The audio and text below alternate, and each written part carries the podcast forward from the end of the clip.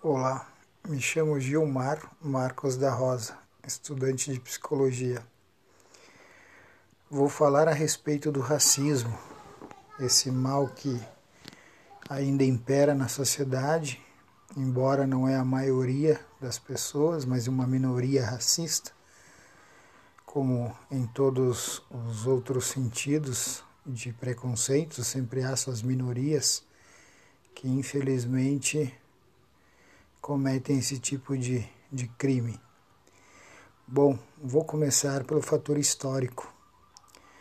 Histórico desde a época dos Estados Unidos, em 1865, quando foi abolida a escravidão, naquele período, passando ao Brasil em 1888, pois se discute muito em sala de aula, na sociedade, em qualquer outro lugar. Até a criação das leis de, de cotas raciais foi baseada nisso. O fator histórico, o qual os negros tinham sofrido muito naquele período e quando foi abolida a escravidão, eles saíram sem nenhum auxílio, não tinham proteção nenhuma, foram largados a Deus dará, diríamos assim. Pois bem, a gente se observar para o contexto da época, naquele período não havia nenhum sistema financeiro, tributário para gerenciar qualquer tipo de, de grupo social.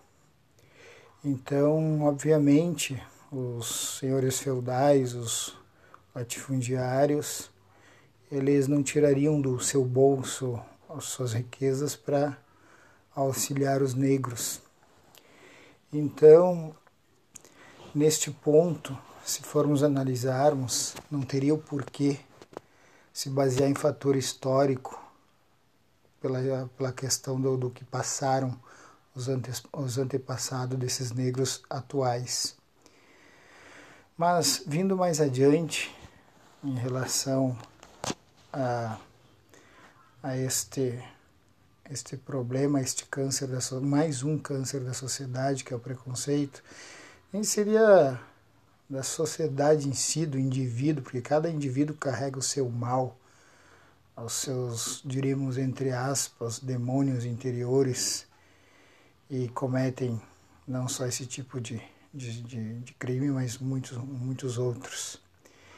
Então, em 2000 2012, aqui no Brasil foi criado as cotas raciais, enquanto isso já era antigo, já vinha da Índia na década de 30, foi criadas as cotas raciais naquele período.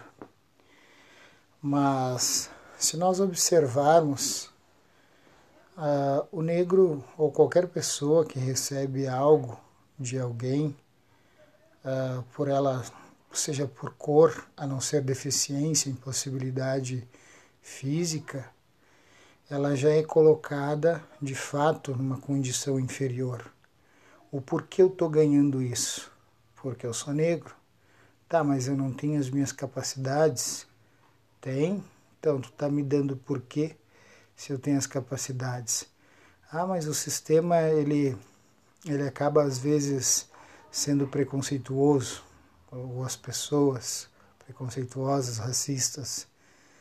Mas vejamos bem, cabe a cada pessoa lesada, como na questão das mulheres, do homossexual, se amparar na Constituição, na lei e ingressar em juízo com, com uma denúncia crime contra esses agentes indivíduos da sociedade que comete esse tipo de prática. Então, se observarmos tanto o branco quanto o negro pobre, ambos os dois estão na mesma linha de cancha reta. Os dois têm as escolas públicas para estudar, têm as mesmas escolhas de seguir, seguir adiante. E a discussão é sempre a mesma. Ah, mas é diferente com o negro. Diferente em que sentido? Alguém proíbe ele de ingressar numa escola pública? fazer um vestibular, trabalhar durante o dia e estudar à noite, como o branco pobre. Ah, mas o, banco, o branco pobre tem suas, seus favoritismos. Não, não é questão de cor, mas e sim a questão de determinação, de escolhas. E se, se, se vermos mais a fundo, o negro muitas vezes acaba não querendo se, se aproveitar dessas cotas, até por um certo preconceito dele mesmo, de se sentir inferior. Então, se observarmos essa questão de favorecer essa luta racial, de preconceito, ela está engajada no sentido de proteção ao negro. Mas e ele precisa de uma proteção tal do que? De que? Por ser negro? Será que não estamos colocando ele abaixo do branco? Como se fosse um incapaz de se defender? Um impossibilitado de evoluir intelectualmente? Uh, qual seria a as, as qualidades inferiores, qualidades não, as inferioridades dele em relação ao branco, apenas a cor, e isso não é inferior, uh, cérebro, alguma coisa diferente. Então, o que eu quero dizer é que deveríamos mudar um pouco a, as ideologias, as, as filosofias de, de preconceito, de lutas de, a, a favor ao negro e penalização ao negro. Deveríamos estimular mais eles, mostrando quanto eles mesmos são capazes de mostrar para o homem branco e para si mesmo que eles podem sim evoluir, podem sim se desenvolver, porque não são nada diferentes de um branco ou pardo, enfim, a cor que, que seja. E até inclusive é um fator cultural, voltando a falar na questão cultural, pegamos o continente africano, o povo em si, a maioria do, das cidades, dos países lá, eles não têm a cultura da, da agricultura, não tem a, a, cultura da arquitetura, do desenvolvimento uh, de cidades, desenvolvimento pessoal. Entendo que é um dos continentes, se não o mais pobre existente no nosso globo. E naquele período em que os negros foram abolidos, eles tiveram as mesmas condições do que os europeus quando vieram para o Brasil, embora se diga que os europeus tiveram seus uh, recursos para investir na agricultura, mas olhamos bem a história, muitos europeus, italianos, alemães, holandeses, japoneses eram lançados ao mar por questões de, de óbito, pelas doenças nos porões dos navios e crianças, idosos. Chegando ao Brasil, a mata era densa.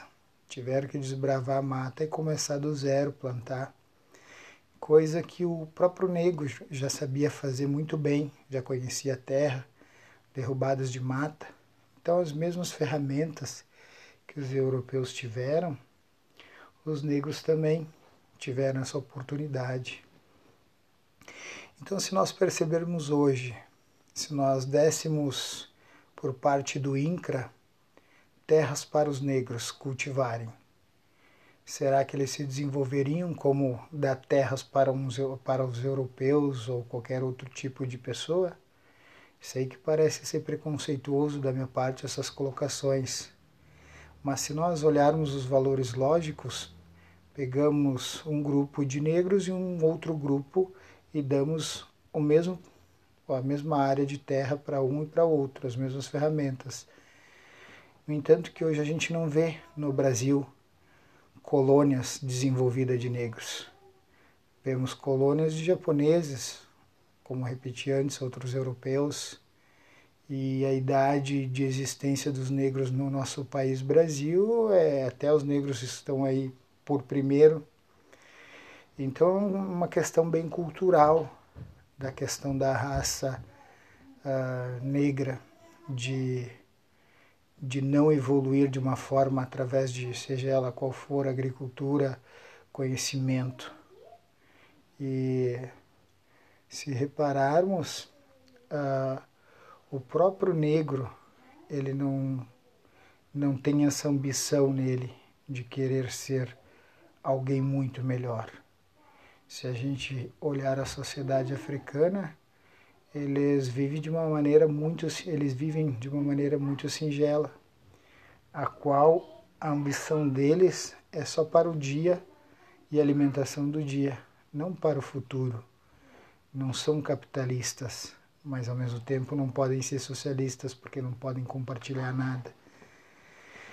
Então essas ideologias de questão racial, eu acho que elas deveriam mudar pelo fato de que não está surtindo efeito. Se pegarmos hoje dentro das universidades federais, 80%, se não mais, são pessoas brancas e pessoas que os pais têm um poder aquisitivo acima da, da média.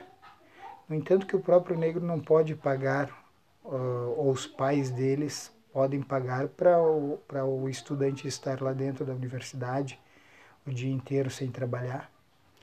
Então, as universidades já começam errando nesse sentido. A federal devia ser para pessoas de baixa renda e para negros. Essa, esse seria o valor lógico da argumentação e da prática, e não diferente.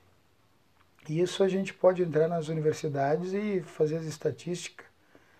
Então, nas privadas, da mesma forma, temos poucas pessoas negras nas privadas, porque as cotas nas privadas muitas vezes dificultam para os negros. Então, Acredito que se mudássemos para uma filosofia mais positivista, incentivadora, de valores ao negro, mostrasse para ele o qual, qual é o seu valor, o quanto ele é capaz, e incentivando ele a, a disputar uma prova, um vestibular, concorrer de igual para igual, o qual ele ia ver que é capaz e quando ele fosse entrar na universidade, ele entraria de cabeça erguida, sabendo que não deve nada a ninguém ou sentir qualquer sentimento de inferioridade de ter tá lá por uma cota, por não um mérito quanto o outro branco que estudou e se esforçou. No entanto, que se formos falarmos de condições, quantos pobres brancos estão nas universidades. Eu sou uma das estatísticas. Filho de pai pobre, morador de vilas, me criei abaixo de tiroteios e nem por isso perdi o sonho de estudar. Mas tive um incentivo intrínseco do meu sonho, de querer mudar a minha realidade. Mas se tivesse alguém com certeza que me estimulasse, conseguiria ter feito isso quanto antes, embora nunca seja tarde para fazer algo na vida. Então deveríamos mudar um pouquinho essas ideologias para filosofias positivistas. Uma boa noite.